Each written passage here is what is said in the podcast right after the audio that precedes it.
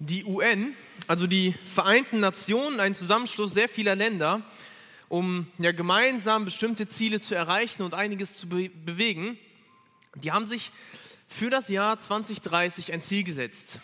Die haben sich gesagt, bis zum Jahr 2030 möchten wir den Hunger in der Welt eliminieren. Allen Menschen soll geholfen werden und dafür haben sie zehn Dinge aufgestellt, um dieses Ziel zu erreichen. Sie haben gesagt, der Fleischkonsum muss reduziert werden. Man sollte regional und biologisch einkaufen, Hilfsorganisationen unterstützen, Lebensmittel länger haltbar machen, Mahlzeiten mehr wertschätzen, klimafreundlicher leben, Lebensmittel retten, für Menschenrechtsorganisationen arbeiten, ins vegane Leben starten, und das Wissen mit anderen teilen. Es ist ein sehr ambitioniertes Ziel. Ich meine, es ist nicht mehr sehr viel Zeit, es sind jetzt noch acht Jahre. Und ich weiß auch nicht, ob diese zehn Dinge wirklich dazu führen werden, das Ziel bis 2030 zu erreichen. Aber ich kenne einen Punkt, einen einzigen, der reichen würde, um allen Menschen zu helfen. Und das ist das Gebet. Damit möchten wir uns jetzt ein wenig auseinandersetzen. In dem Text von 1 Timotheus 2 geht es um das Thema Bete. Bete, damit Menschen geholfen wird. Bete, weil Gott der Helfer ist und bete, weil du eine Aufgabe hast.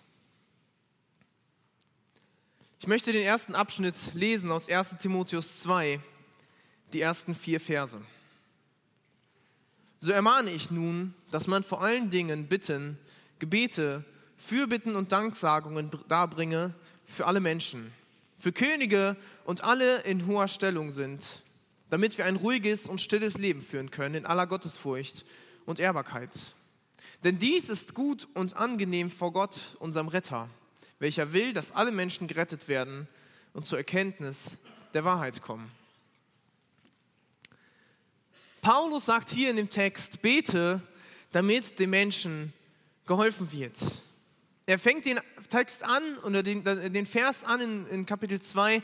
Ich ermahne euch nun, dass man vor allen Dingen, er sagt, vor allen Dingen soll man beten. Das kann man zum einen so verstehen, dass man sagt, als erstes, das, das erste, das höchste aller Dinge ist das Gebet das bringe ich euch näher. Oder als andere Variante dazu, er sagt, ich ermahne euch vor allen Dingen. Also als allererstes, bevor ich euch ganz viele andere Dinge noch weitergeben werde, was er in den nächsten Kapiteln auch tun wird, sagt er, betet. Als allererstes betet. Die zweite Variante, das ist das, ja, was ich von meinem Verständnis her auch bevorzuge. Er sagt, als allererstes möchte ich euch weitergeben, betet, denn das ist das Wichtigste von dem, was ich euch weitergeben möchte. Es ist unabdingbar für alle anderen Dinge, die wir uns anschauen möchten. Es ist die Grundlage für den Glauben. Denn wir haben in Kapitel 1 am Ende, in der letzten Woche haben wir es betrachtet, gesehen, dass manche den Glauben verlassen haben. Es ist unabdingbar, um den Glauben zu kämpfen, wofür Paulus Timotheus ja aufruft, haben wir uns auch letzte Woche angeschaut. Es ist eine Grundlage für die Gemeinde, für die Gemeinschaft unter Gläubigen, um Einheit zu bekommen. Das Gebet ist die Grundlage, auf dem das Leben als Gläubiger stehen sollte. Es ist die Möglichkeit, mit Gott in Verbindung zu treten. Beten bedeutet, sich Gott zu nähern, zu Gott hinzukommen und eine Verbindung mit ihm zu suchen. Denn wir sind ja von ihm abhängig. Wir brauchen Gott in unserem Leben. Nicht andere Menschen können uns helfen, sondern Gott kann uns helfen. Und gleichzeitig bedeutet Gebet auch, an andere Menschen zu denken. Denn wir brauchen auch einander. Gebet ist eine ja, ganz einfache, wichtige Möglichkeit, um anderen Menschen die Nächstenliebe zu zeigen. Um anderen Menschen zu zeigen, dass sie einem nicht egal sind. Umkehrschluss, wer nicht für andere Menschen betet oder beten möchte, der hat auch keine Liebe für sie. Der möchte nicht für sie einstehen. Und deswegen ruft Paulus hier auf, das Erste, was ihr tun sollt, das Wichtigste von allem, was ich euch mitteilen möchte, von allen Aufforderungen, die ich euch weitergebe, bete. Bete zu Gott. Und dann zählt er ein paar Dinge auf. Er sagt Bitten, Gebet, Fürbitte und Danksagen. Das soll hier ja kein Ranking sein, also dass das eine wichtiger ist als das andere. Er möchte auch nicht unbedingt die verschiedenen Inhalte betonen. Er möchte sagen, betet in allen Facetten, die möglich sind. Man soll alles mit Gott besprechen. Das Bitten ist eine Annäherung an jemandem, um seine Hilfe oder Unterstützung zu bekommen. Also man wendet sich an Gott und sagt, Gott, bitte hilf du doch in dieser Situation. Das Gebet ist das Reden mit Gott, sich mit Gott austauschen über bestimmte Dinge. Die Fürbitte bedeutet, für andere Menschen einzustehen. Nicht nur für sich selber, sondern auch für andere Menschen zu beten. Sorgen und Nöte anderer weiterzugeben. Und die Danksagung ist der Dank für das, was man hat oder bekommt. Und in diesem Vers, da sehen wir, wie Paulus sagt, das Gebet ist ein wichtiger Bestandteil der Gemeinde. Und in der Gemeinde soll ein Raum dafür geschaffen werden, zu beten. Leute sollen die Möglichkeit bekommen, zu beten.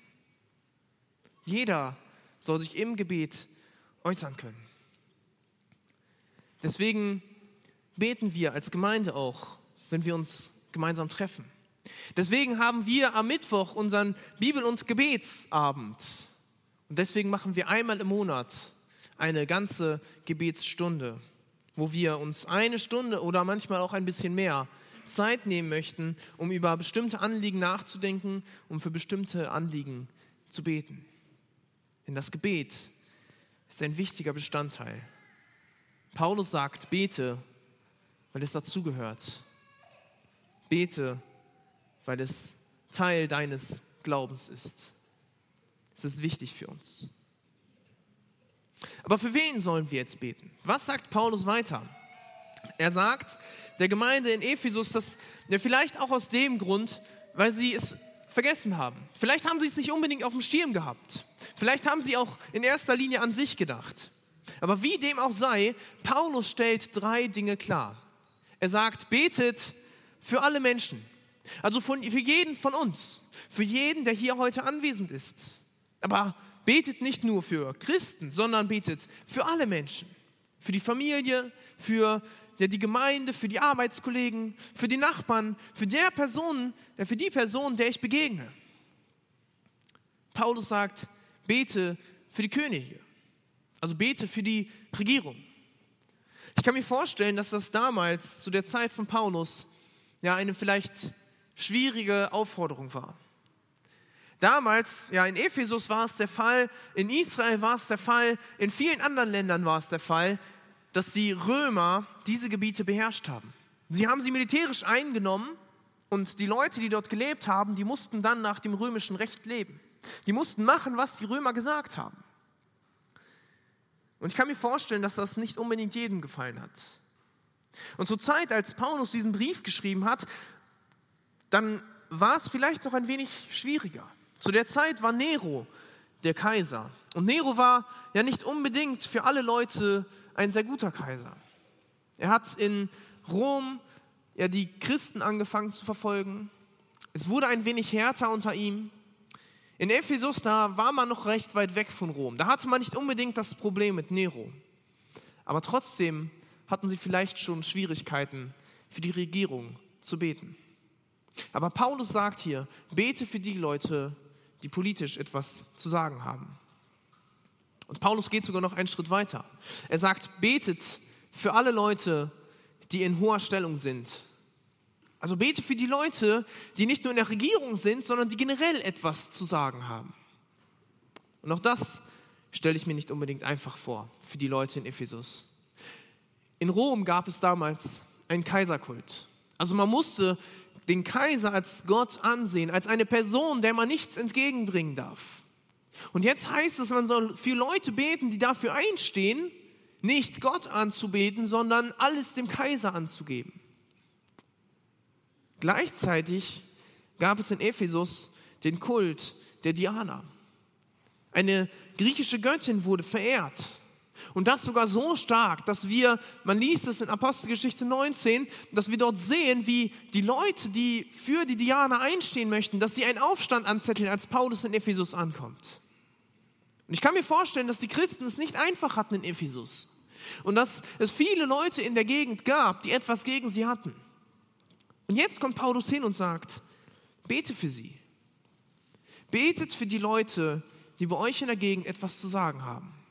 Bete für die Politiker, bete für die Lehrer, für die Vorgesetzten. Und genauso kann ich diese Reihe von Petrus auch für uns weitersetzen. Als Schüler kannst du für deine Lehrer beten. Du kannst für deine Mitschüler beten. Für die Leute, die dich in der Schule umgeben. Als Kind kannst du für deine Eltern beten. Du kannst für deine Geschwister und für deine Freunde beten. Für die Leute, die dir nahestehen. Dass Gott doch ihnen hilft. Dass Gott doch bei ihnen ist. Als Erwachsener kannst du für deinen Arbeitgeber beten.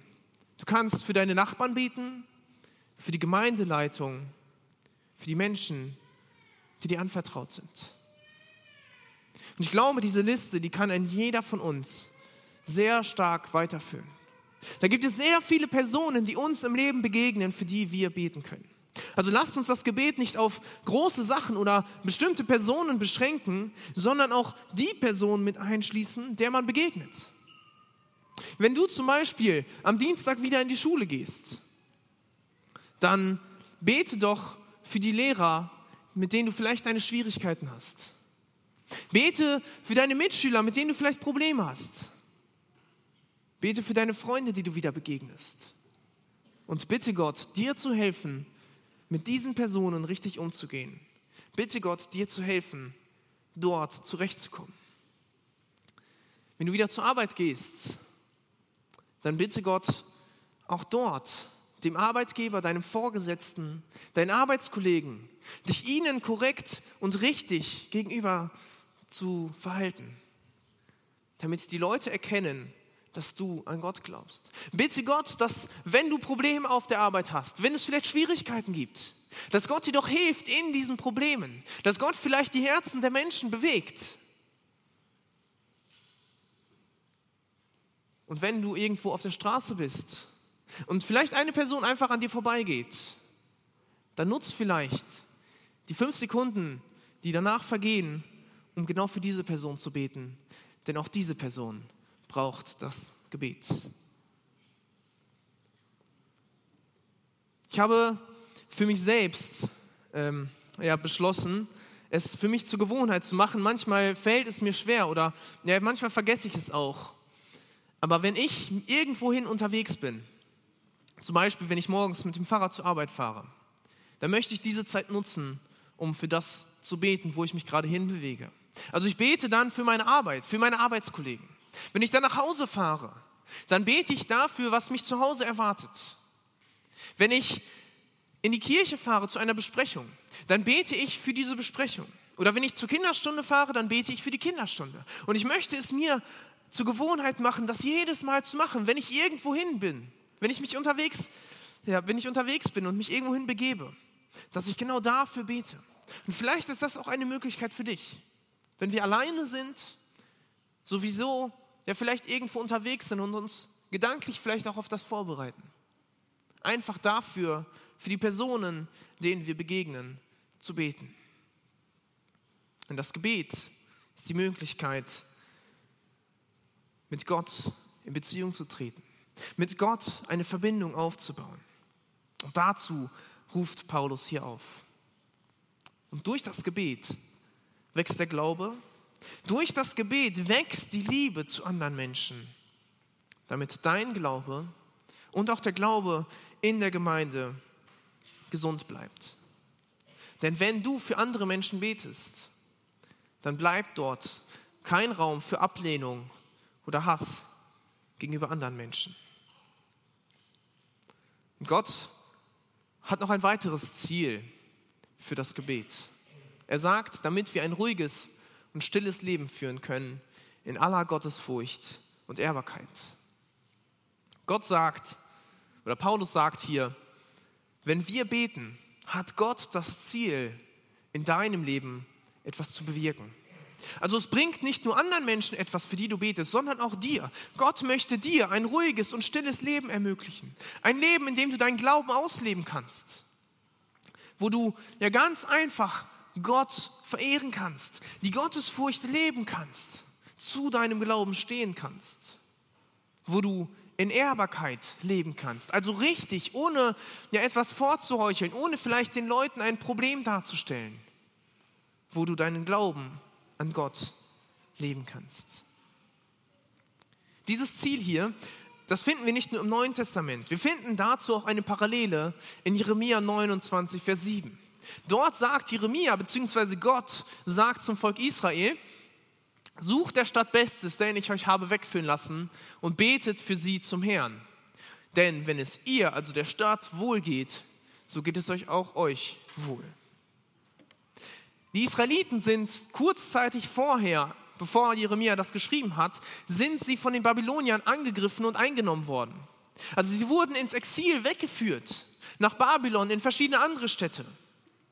Sie leben mitten unter den Feinden, aus dem Leben rausgerissen, alles zerstört. Und was sagt Gott ihnen? Sucht der Stadt Bestes und betet für sie zum Herrn, damit es euch und der Stadt gut geht. Denn wenn ihr für sie betet, dann wird es Veränderung haben. Dann wird es den Leuten gut gehen. Dann wird es euch gut gehen. Also das Gebet hat eine Beeinflussung auf das Leben. Und deswegen sagt Gott, suche der Stadt Bestes, indem du für sie betest, auch wenn es Probleme gibt. Und genau das möchte Paulus hier auch weitergeben. Aber warum wird das Leben ruhig? Warum wird es friedlich, wenn man für andere Menschen betet? Werden dadurch vielleicht alle Menschen gerettet? Ich glaube nicht. Gibt es dann vielleicht auch keine Probleme mehr im Leben?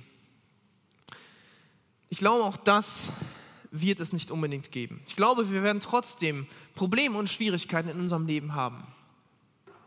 Aber ich glaube, es geht darum, dass wenn wir beten, dass wir unser Denken dass wir unsere Perspektive verändern und Gott alles abgeben. Dass wir schätzen lernen, dass Gott alles in seiner Hand hält und dass das, was Gott tut, wirklich gut macht.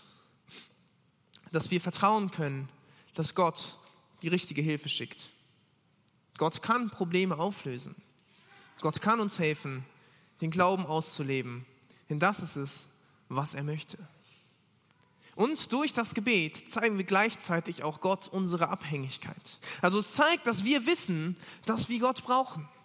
Dass wir keine Lösung ohne ihn finden können. Es ist jetzt keine Erinnerung für Gott, weil er sonst irgendetwas vergessen oder übersehen würde. Es ist eher, dass wir Gott im Gebet verherrlichen und ihm sagen, Gott, wir wissen, wir sind abhängig von dir und wir brauchen dich. Bitte hilf uns doch und verherrliche dich in unserem Leben. Und Gott greift ein weil wir beten, weil wir ihm zeigen, dass wir ihn brauchen und ihn verherrlichen wollen. Und wenn wir nicht beten, dann sagen wir Gott, wir brauchen dich in dieser Situation nicht. Oder wir glauben nicht, dass diese Person dich braucht, dass du etwas in dieser, im Leben dieser Person bewirken kannst. Und vielleicht gibt es dann für Gott auch keine Notwendigkeit, helfend einzugreifen. Ich meine, Gott kann immer eingreifen, egal ob wir beten oder nicht. Aber wenn wir beten, dann zeigen wir Gott, wir möchten dir die Ehre geben. Wir möchten dich verherrlichen. Und deswegen greife doch ein. Gott möchte, dass wir erkennen, dass wir abhängig sind von ihm, um unseren Glauben wirklich leben zu können. Und deswegen bete für die Leute, denen du begegnest, für die Leute, die in deinem Leben sind. Denn Gott möchte, dass jedem Menschen geholfen wird, und er zur Erkenntnis der Wahrheit kommt. Das lesen wir in Vers 4. Es gefällt Gott, wenn wir zu ihm beten. Und Paulus spricht hier wahrscheinlich auch seine eigenen Erfahrungen. Er selber hat ja eine Umkehr erlebt, das haben wir in Kapitel 1 gesehen. Er ist zu Gott umgekehrt und er sagt, genau das, was ich erlebt habe, das sollen alle anderen Menschen auch erleben. Die Menschen sollen Gott erfahren. Gott möchte, dass den Menschen geholfen wird. Also es geht hier nicht unbedingt nur um Bekehrung der Menschen, dass sie errettet werden, steht zwar auch im Vers, aber man kann es auch anders übersetzen, dass den Menschen geholfen wird. Und das möchte Gott auch. Ihnen soll geholfen werden. Gott möchte, dass sie die Wahrheit erkennen. Und deswegen sollen wir beten. Gott möchte, dass alle Menschen ihn kennenlernen. Und wenn wir für andere Menschen beten, dann hilft das, damit wir uns selber in Gottes Abhängigkeit begeben. Und für andere Menschen beten hilft auch, damit wir Gott ja, in ihr Leben sprechen lassen. Dass wir Gott sagen, sprich doch in ihr Leben, wirke du doch. Und wenn wir für andere Menschen beten, dann hilft es auch, weil dadurch der Glaube auch im Gegenwart, in der Gegenwart der anderen in den Fokus gerückt wird. Dass wir uns selber bewusst sind, den Glauben vor anderen zu leben. Denn die anderen Menschen brauchen Gott. Und das sollten wir uns selbst vor Augen führen und deswegen für sie beten. Denn Gott, er möchte nicht nur, dass die Menschen gerettet werden, er möchte auch, dass ihnen im Leben geholfen wird. Und wahre Hilfe kann nur Gott geben. Aber wie bete ich eigentlich? Vielleicht sitzt du hier und fragst dich eigentlich, was ist das eigentlich? Was ist dieses Gebet und wie mache ich das? Und das Gebet ist eigentlich nur eine einfache, sehr ehrliche Unterhaltung mit Gott. Also ich sage Gott alles, was in meinem Leben los ist. Sei es Freud oder Leid, Not oder Sorge. Das, was ich erlebt habe oder das, was vor mir liegt.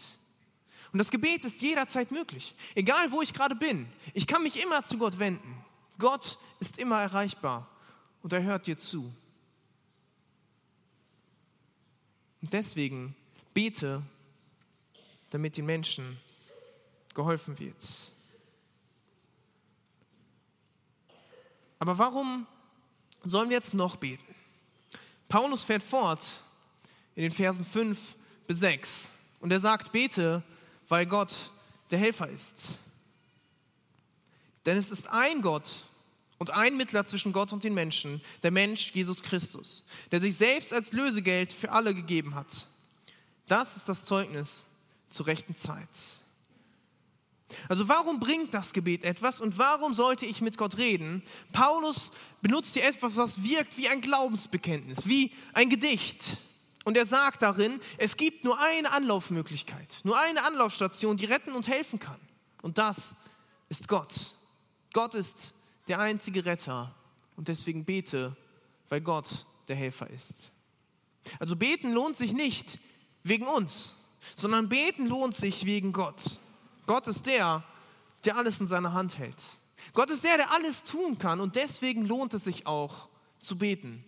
Und nur deswegen lohnt es sich zu beten. Und dazu kommt als Erklärung von Paulus, dass er sagt, es gibt die Möglichkeit, Gott nahe zu kommen durch Christus. Also Christus hat, sich, hat uns die Möglichkeit gegeben, dass wir zu Gott kommen können. Er ist der Mittler geworden, so heißt es hier, durch den wir beten können. Also Gott macht den Weg frei zu Gott. Ach ja, Jesus selber sagt in, in Johannes 14, Vers 6, ich bin der Weg und die Wahrheit und das Leben. Niemand kommt zum Vater, denn durch mich. Also nur, nur durch Jesus können wir zu Gott kommen. Ein Mittler ist eine Person, die einem zeigt, wie das geht. Also quasi ein Vermittler, wie ein Versicherungsexperte, der einem erklärt, wie Versicherungen laufen. Wie ein Autoverkäufer, der einem hoffentlich gut erklärt, wie ein Auto funktioniert. Oder wie ein Arzt, der einem eine bestimmte Behandlungsmethode erklärt. Das sind alles Vermittler. Aber Jesus ist ein noch viel größerer Vermittler. Ein Vermittler zwischen Gott und Mensch. Denn durch Jesus ist Gnade und Erlösung für alle möglich. Wir lesen in Hebräer 9, Vers 15. Und darum ist er auch der Mittler des neuen Bundes, damit wir durch seinen Tod die Berufenen das verheißene Erbe empfangen. Also äh, der, der Schreiber im Hebräerbrief sagt, Jesus Christus ist der Mittler geworden durch seinen Tod, dass wir in einen Bund hineintreten können mit Gott, in eine Verbindung mit Gott treten können. Paulus sagt im ersten Timotheusbrief, er ist zum Lösegeld geworden für alle. Jesus ist auf diese Welt gekommen. Er lebte auf dieser Welt. Er ist gestorben für die Sünde, damit du und ich in den Himmel kommen können. Er hat die Strafe bezahlt, das Lösegeld, das eigentlich wir bezahlen müssten, hat er bezahlt, damit wir in Verbindung zu Gott kommen können und zu Gott beten können. Das ist ja das, was wir nachher auch im Abendmahl, woran wir denken möchten. Und Paulus sagt, das ist das Zeugnis zur rechten Zeit. Und auch hier gibt es wieder zwei Möglichkeiten, wie es verstanden werden kann. Zum einen kann es die Verkündigung von Christi Tod sein, die zur rechten Zeit oder von der, die, der, zu der von Gott gegebenen Zeit geschehen soll. Also die Verkündigung, das Zeugnis soll zur rechten Zeit geschehen. Oder aber Gott hat zur richtigen Zeit seine Gnade gezeigt, indem Christus gestorben ist. Aber wie es auch zu verstehen mag, sei, es ist nicht so wichtig, denn es wird ganz deutlich, Gott hat seine Gnade den Menschen gezeigt, damit alle sehen können, dass es nur einen Weg gibt, um zu Gott zu kommen. Lass uns gleich im Abendmahl genau daran gedenken, dass Christus für uns gestorben ist, damit er für uns der Mittler sein kann, damit wir Erlösung haben können. Lasst uns die Zeit nehmen, um Gott zu bestaunen.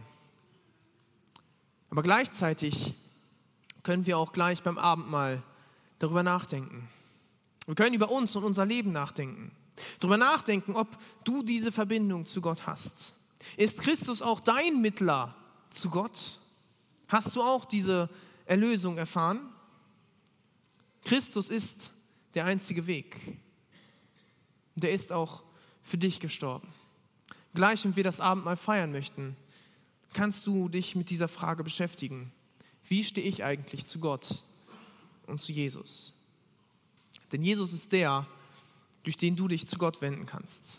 Das Beten ist durch Jesus möglich. Und zwar für jeden von uns. Das hat Gott gezeigt, als Christus am Kreuz gestorben ist. Das hat Gott gezeigt, als Christus auferstanden ist. Und das hat Gott gezeigt, als er Paulus diese Verse hat aufschreiben lassen. Und Gott ist der Einzige, der helfen kann. Darum bete, weil Gott der Helfer ist. In Vers 7 geht Paulus weiter und gibt einen weiteren Grund, warum wir beten sollten.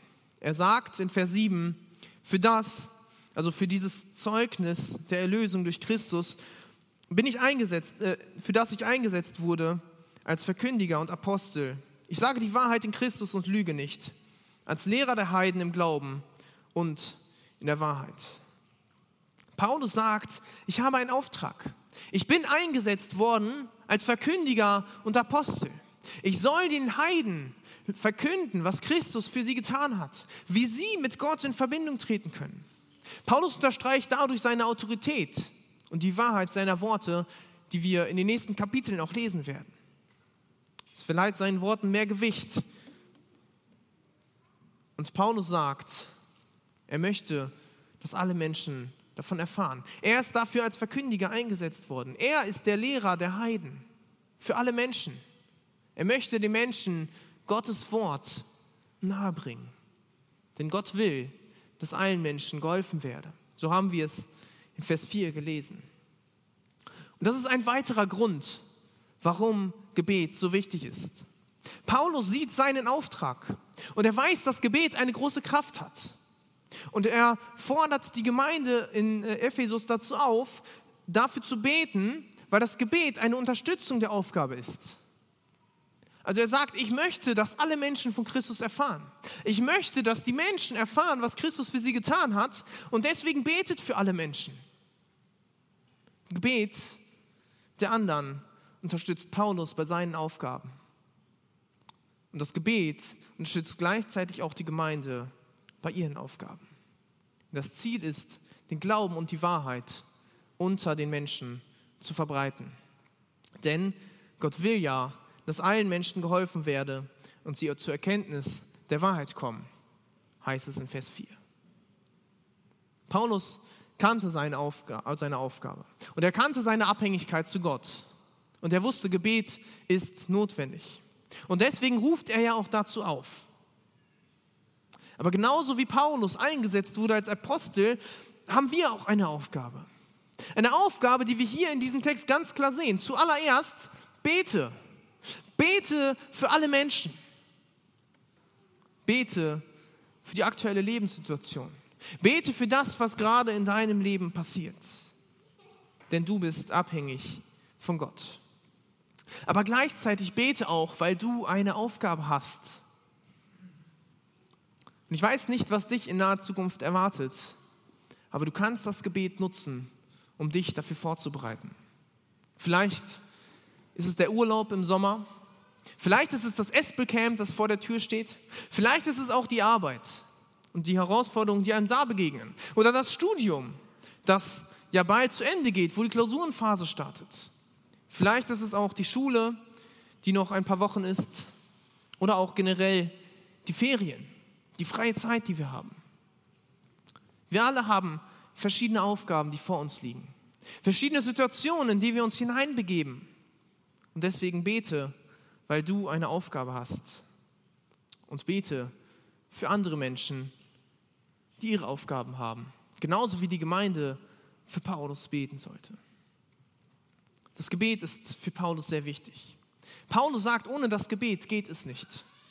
Und vor allen Dingen möchte er daran erinnern, dass die Gemeinde betet, dass sie für alle Menschen betet, damit Menschen geholfen wird. Dass die Gemeinde betet, weil Gott der Helfer ist und dass die Gemeinde betet, weil jeder eine Aufgabe hat. Das Gebet sollte zum Alltag dazugehören. Egal, wo du dich befindest, du kannst dir die Zeit nehmen, um zu beten, weil wir Gott brauchen. Und wir möchten uns jetzt ein paar Minuten Zeit nehmen und kurz genau das machen. Wir möchten beten, gemeinsam. Und ich möchte uns einladen, dass wir jetzt gemeinsam aufstehen und in der großen Runde für ja, die verschiedenen Personen, die uns vielleicht einfallen, für die Dinge, die uns beschäftigen, die Zeit nehmen und beten.